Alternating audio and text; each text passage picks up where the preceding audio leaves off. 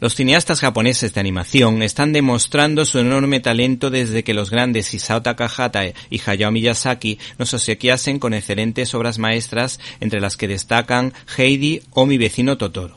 Este último, Hayao Miyazaki, parece que ha encontrado dignos sucesores como Makoto Shinkai, autor de la maravillosa Your Name, o en este caso Mamoru Osoda, autor del Niño y la Bestia, Summer Wars o Niños Lobo que estrenó hace muy poco Mirai, mi hermana pequeña, que es una auténtica joya del anime.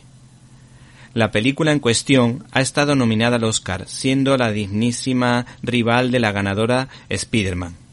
Mirai, mi hermana pequeña, viene avalada también por el premio a la mejor película de animación en el Festival de Sitges.